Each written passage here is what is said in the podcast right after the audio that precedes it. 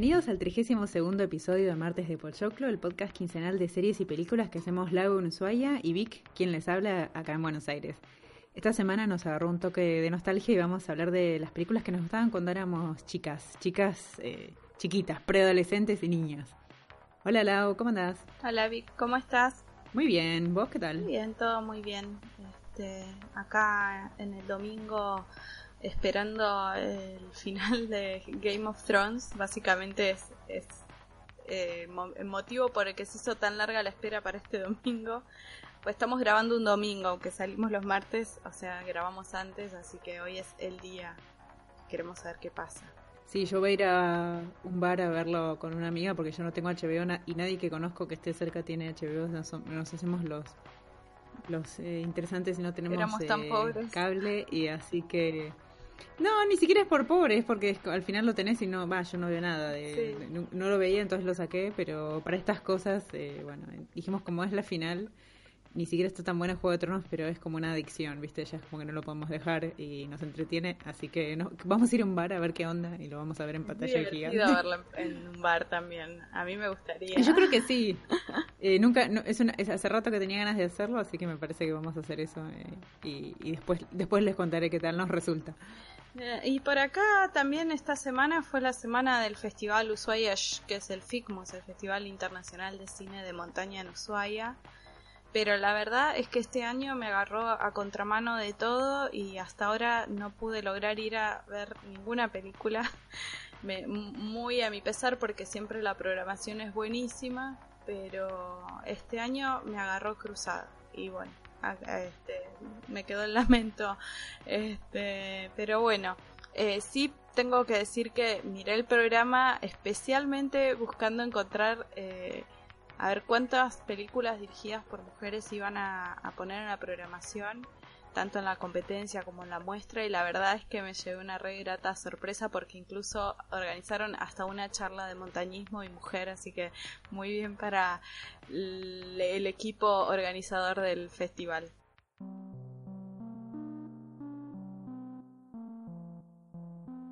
Como para ir arrancando, como decía Vic en la apertura, la idea era hablar de estas pelis que nos gustaron cuando éramos re chiquitas, cuando éramos niñas, que eran épocas de videoclub, así que estas que nos gustaron son las pelis que alquilamos más de una vez, una y otra vez, que cuando no viste que a veces ibas al videoclub y no había nada, ya habías visto todo, bueno, llevo esta de vuelta porque esta me gustó, o que capaz hoy en día... Y también estaba el factor de nosotras somos ah, hermanas el factor de que nosotras somos hermanas mayores, entonces teníamos que alquilar películas que pudieran ver los menores también, porque no era muy difícil alquilar una película, no sé, yo tengo tres hermanas más chicas, y, que un solo televisor, un solo espacio para ver, y tenía, bueno, una así comunismo en mi casa, una que puedan ver todos, y bueno, y, y, y estas películas las vimos, no todas, pero más de algunas en particular, por lo menos en mi casa, se vieron mil veces. Sí, sí, incluso hoy en día mismo si lo encuentro en la tele haciendo zapping, me la quedo viendo capaz. A veces incluso con curiosidad para ver cómo es ver de vuelta una peli que vi hace 25 años. Eh, o también pensando, bueno, ahora que somos tías, ¿qué película podríamos llegar a ver y mostrarles de nuestras épocas a los sobrinos? Capaz le va a parecer una porquería, pero bueno. Andás a ver. Sí.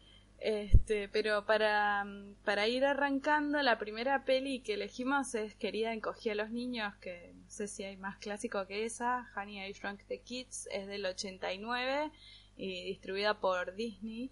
Em, una peli que dirigió Joe Johnston, que yo no lo conocía, pero me puse a googlear quién era el señor y y siempre le fue la cosa taquillera, hizo Jumanji, Jurassic Park 3, bueno, esa no fue tan taquillera, y Capitán América, el primer Avenger, o sea que ah, pelis que pochocleras. Esta peli la protagonizó Rick Moranis, que además era el actor noventoso de comedias familiares, no había otro más más clásico que Rick Moranis, eh, que actuó en Spaceballs, en La tiendita de los horrores. Esta peli tuvo secuela también. Em, y en la peli Moranis es Wayne Salinsky, que es un inventor que se la pasa trabajando en su casa, tiene siempre ideas descabelladas, la casa es un quilombo con inventos que a veces andan bien y a veces mal, bueno. Eh, y entre ellas él está trabajando en un arma con un rayo para encoger objetos. una noche se termina peleando con la esposa que tiene los ovarios inflados con los inventos de él y se va a pasar la noche con la madre y bueno, al día siguiente, este, mientras se pone él con los chicos a preparar la casa para recibir a, la esposa que vuelve a ver si encuentra todo en orden y, hacen las paces y sin querer, él no, sin Wayne darse cuenta, el rayo encoge a sus hijos y a los hijos de los vecinos que estaban por salir de viaje y quedan tan chiquititos que sin querer él ah, juntando todo piensa que su rayo no funciona. Entonces él rompe el aparato, junta todos los restos del asunto y los tira al jardín y se deshace sin querer de los niños. Y bueno, la película es toda la odisea de estos chicos de volver a la casa que son dos metros de patio, pero en el tamaño que ellos tienen están en medio de la jungla y tienen que caminar como tres kilómetros. Y el padre que eh, al rato se da cuenta de lo que pasó y tiene que ver cómo le dice a la esposa y además buscar a los chicos sin pisarlos por el camino o demás. La cuestión es que eh, en su época esta peli fue súper, súper taquillera. Yo me acuerdo que viajé a Chile con mis viejos y fuimos a un parque que tenía un juego inspirado, eran todas plantas gigantes y los toboganes eran pastitos, bueno, todo inspirado en la película. Eh, y la verdad es que me encantaba, con mi hermano la vimos doscientas mil veces. Eh, en Wikipedia encontré información, tanto la que hace de la esposa de Rick Moranis como el que hace de hijo, hicieron esta peli y nunca más actuaron. Ella se fue, se unió al circo que suena muy gracioso. Eh, y el pibe, no sé, fue a la universidad y se dedicó a otra cosa. Pero me llamó la atención porque fue una peli súper, súper exitosa, pero las carreras de ellos fueron para otros lados. O salvo Rick Moranis, que lo seguimos viendo hoy en día, ¿no? Sí, la verdad que querían coger a los chicos, a los niños, ¿no? Querían coger a los niños ese eh, lo más de lo más de lo más. No la volví a ver, pero me vi el tráiler antes de grabar eh, y me agarró una nostalgia porque esa película me encantaba. Eh, yo quería estar en la película, quería hacerme una película como esa, no sé, todo, era como un montón de sentimientos. Y otra película que elegimos para, para hablar es un clásico de principios de los 90, de 1990 exactamente, que no hay Navidad que no se vea acá en Argentina en el cable y que no la hayamos sacado 80.000 veces en VHS en la época de los videoclubs, Mi pobre angelito, Home Alone. Eh, creo que no hay, no sé, no sé, no, hay nadie en nuestra edad que no la haya visto, no sé qué pasa con las generaciones de ahora, pero es eh, escrita y dirigida por eh, el maestro John Hughes. Em, clásico, clásica historia de Navidad. Em, la familia McAllister, que son un montón de hermanos, es un caos de familia, se van de vacaciones a París y se olvidan a Kevin, que es eh, Macaulay Culkin. Esta es la película, digamos, que lo lanzó al, estrellato. Y lo estrelló. sí, lo estrelló, te iba a decir, totalmente, al caos de su vida, pobre chico. Eh, bueno, el pobrecito este Kevin le hacían bullying los, los hermanos, los primos, porque es el más chiquitito, creo que es el menor de, ¿no? de todos los hermanos. Ese, él se enoja con la familia, eh, al principio porque se olvidaron de él, la mamá es Catherine O'Hara. Eh, después, eh, como cualquier hermano, cualquier niño con hermanos en una familia numerosa se empieza a, dar cuenta que está bueno estar solo y empieza a disfrutar la, independencia. Están las típicas escenas de, él disfrutando la casa para que tiene para él solo, pero no cuenta con que hay un par de ladrones que son Joe Pesci eh, y otro que no me acuerdo el nombre ahora, pero es un actor que es muy de estas películas, andan saqueando las casas que están vacías por, por las vacaciones de Navidad y en, eh, hacen, eligen entrar a la casa, pero obviamente Kevin es más inteligente que ellos y les hace todos unos trucos y unas trampas en la casa, así para, para atraparlos. La familia mientras tanto se dio cuenta que se olvidó Kevin y bueno, y, ahí sigue sigue la trama hasta el final feliz, por supuesto, y tiene, tiene varias secuelas, ¿no? Por lo menos dos, tres y no sé si cuatro, ¿no? Eh, sí, hay un montón, un montón. Eh, es más, yo a veces cuando la llego a enganchar no estoy segura cuál estoy viendo, pero mm, eh, yo me acuerdo cuando era chica, además, medio que estaba enamoriscada de Kevin, porque éramos de la misma edad, y hacía todas esas trampas, era como re pícaro y nada, era como re cancheritos. La peli que, que les voy a contar ahora, no sé si todos la han visto porque en realidad es una peli canadiense, bastante chiquita, pero por algún motivo terminó llegando a todos los videoclubs de Ushuaia y creo que de Buenos Aires también porque encontré algunas personas que les comenté esta película. Es una eh, peli que se llama La Fórmula Mágica, el nombre original es de Peanut Butter Solution, es del 85, está dirigida por Michael Rubo, que no sabemos eh, nada de él, pero la película nos cuenta la historia de un niño que se llama Michael Baskin, creo que tiene unos 9, 10 años el pibito, eh, hay un incendio en una mansión abandonada y él con el amigo eh, van a ver en las ruinas a ver qué onda, porque les da miedo, porque una mansión medio así sombría, y el amigo lo reta a que se meta y chusmee que hay adentro, el pibe entra y ve algo así como unos fantasmas y tiene un susto tan grande que sale despedido afuera y al día siguiente se despierta pelado. Le agarró algo que le dicen the fright, el, como el susto, y hace que se quede pelado. Y bueno, el pibe empieza, intenta usar peluca, pero se le cae en la escuela, se le ríen y demás, y esa noche, eh, después de que le pasa todo esto, sueña con una de las fantasmas que había en la mansión esta, y le da una receta para hacer crecer el pelo que incluye eh, la mantequilla de maní como ingrediente principal.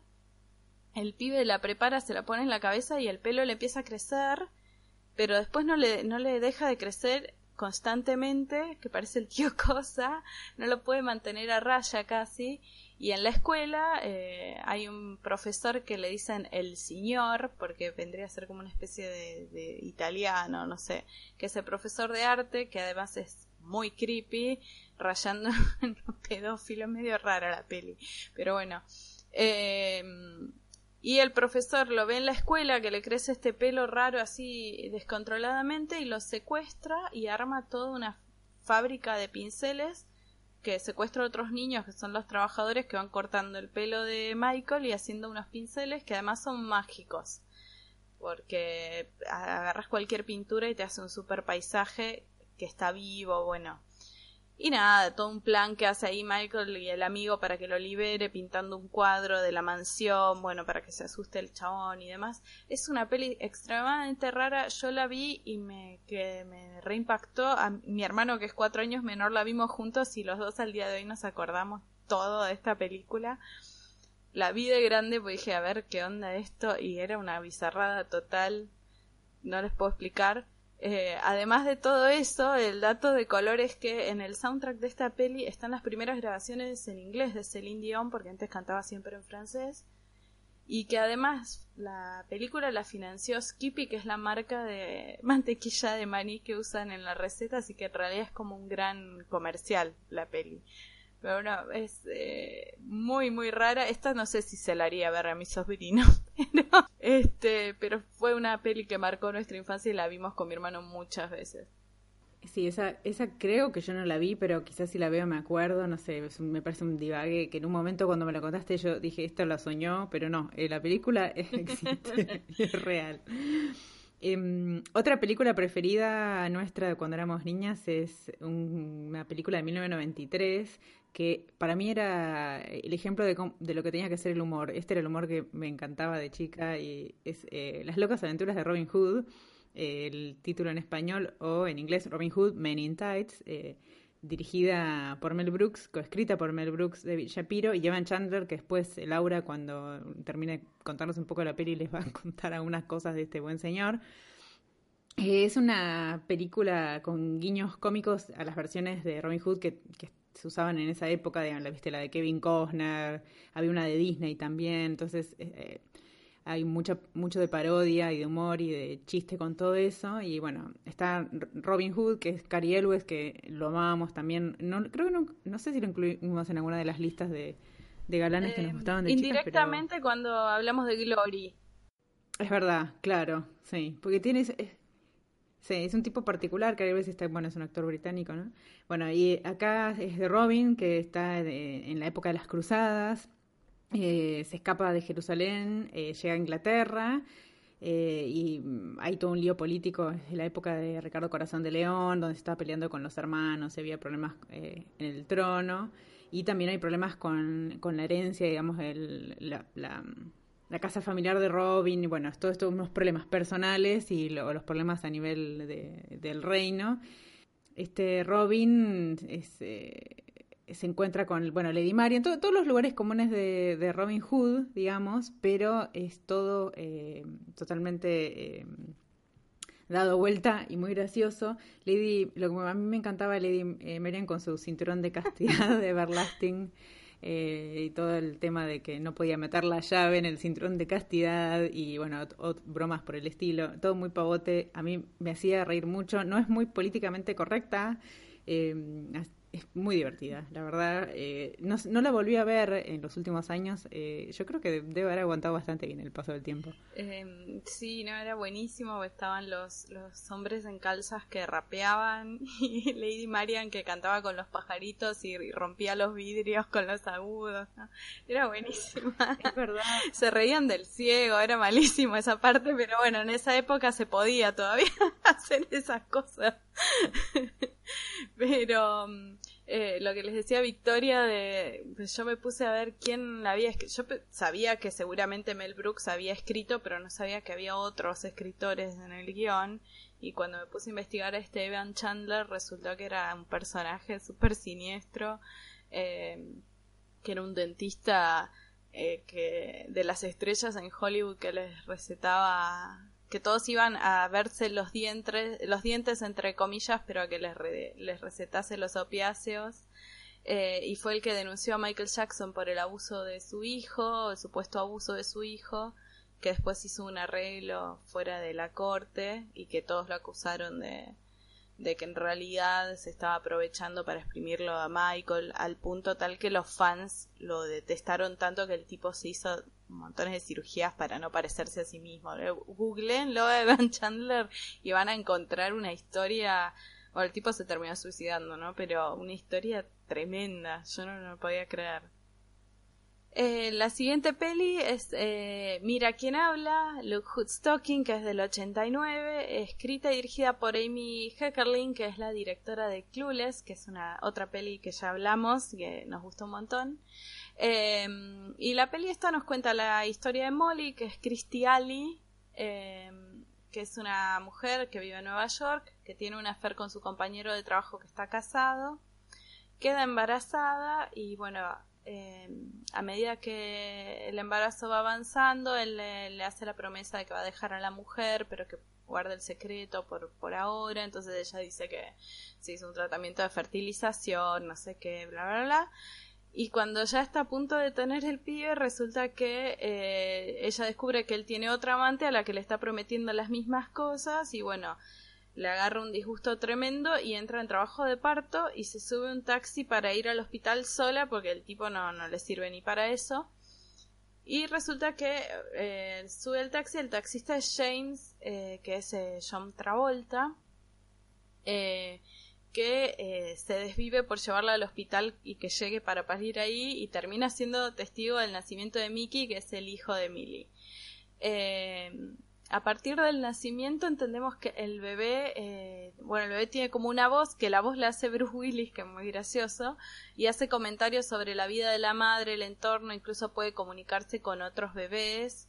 Eh, no es que el bebé habla, sino que uno, el bebé va narrando lo que va pasando desde su punto de vista, no es que habla con la mamá ni nada por el estilo. Y bueno, y eso es lo gracioso porque el pibe eh, ella lo va criando sola y demás, el taxista de repente aparece y se muda en el edificio, eh, empieza a ser el niñero del pibe mientras la madre labura y es piloto, también, bueno, no sé, toda una historia así, es una comedia romántica. Y una de las últimas películas, vamos a nombrar algunas después, pero la última en la que le dedicamos un momentito más es eh, La pistola desnuda de 1988, que yo no la vi enseguida porque no me dejaban, creo, pero la vi unos años después eh, es una pavada total, está dirigida por David Zucker, que es también el que dirigió ¿Y dónde está el piloto? Eh, Scary Movie, ese tipo de humor es con Leslie Nielsen, Priscilla Presley y Ricardo Montalbán, yo no me acordaba eso. Ese, este famoso teniente Frank eh, Drevin, que es parte del escuadrón de policía que debe proteger a la reina Isabel en su visita a Los Ángeles. la reina Isabel. En el medio de todo eso hay una lucha contra una organización criminal que trafican heroína, hay una operación encubierta, eh, donde la secretaria de uno de los jefes vinculados con toda esta organización es Jane, que se enamora de Frank. Bueno, la trama es un disparate total, es un gag de comedia tras de otro, pero funciona, por lo menos cuando yo la vi funcionó y cuando la veo ahora un ratito está es graciosa todavía. Y es así un poco pegantona, pero muy, muy, muy ATP, la verdad creo. Ahora me parece que ya es como eh, ¿no? bastante, bastante tranca en realidad, pero bueno, en ese momento quizás... Eh... Sí, yo bueno, yo hay una escena que me acuerdo siempre, que es eh, Priscila Presley que va bajando la escalera haciéndose la femme fatal super sexy y se pega un palo. Es, siempre me acuerdo de esa escena y me río sola. Ay, es buenísima. eh, yo creo que esta es de las pelis que me hacían ver y taparme los ojos cuando venían las, y las orejas. Cerrar los ojos y taparme las orejas. Y yo miraba entre, entre las pestañas, pero... Cuando venían las escenas más calientes. Calientes entre comillas, ¿no? Porque me imagino que... Ah, para terminar, eh, queríamos hacer como una mención especial a Disney porque hay un montón de películas que nos marcaron, o uno podría decir que nos cagaron la infancia un poco también, pues estábamos recordando algunas cosas que vimos en algunas pelis de cuando éramos chicas, pero eh, muchas de estas pelis vienen de Disney, eh, además de Querida encoger a los niños, no sé, Colmillo Blanco, Newsies, que era la de los diarieritos que hacían la la huelga y cantaban y bailaban eh, con Christian Bale, eh, The Mighty Ducks, que eran los campeones en español, que eran los que jugaban al hockey sobre hielo, Las aventuras de Huckleberry Finn, La ciudadela de los Robinson, Operación Cupido, que es de Parent Trump, que después le hicieron con Lindsay Lohan, pero yo vi la original con Hayley Mills. Sí, sí. Y oh, 20.000 leguas de viaje submarino, o sea, hay 200.000 películas de Disney que nos remarcaron la infancia.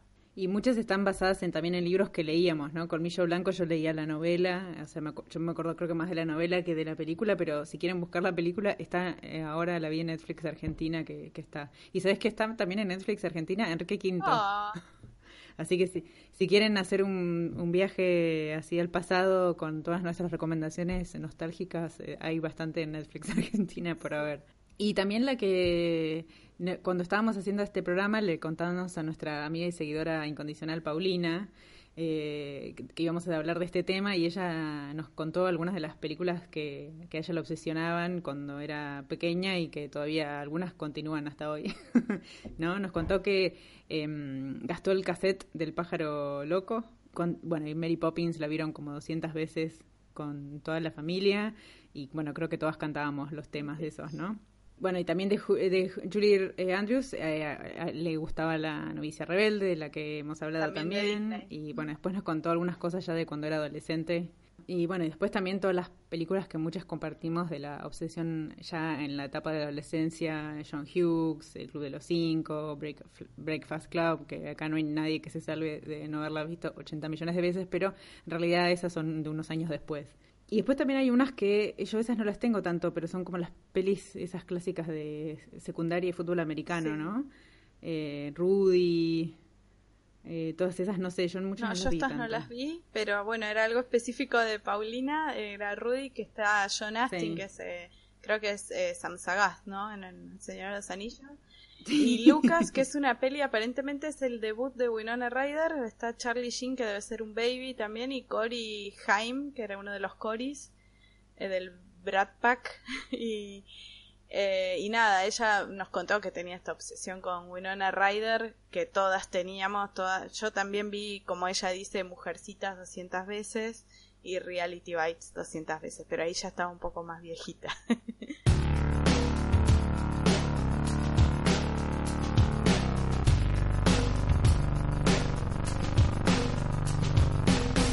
Bueno, antes de irnos queríamos recordarles que, como siempre, si no lo hicieron todavía, se suscriban al podcast y que comenten, nos dejen reseñas en iTunes principalmente y también en iBox, que nos encantaría que más gente nos escuche y para eso nos viene muy bien que, que se suscriban y comenten y dejen estrellitas.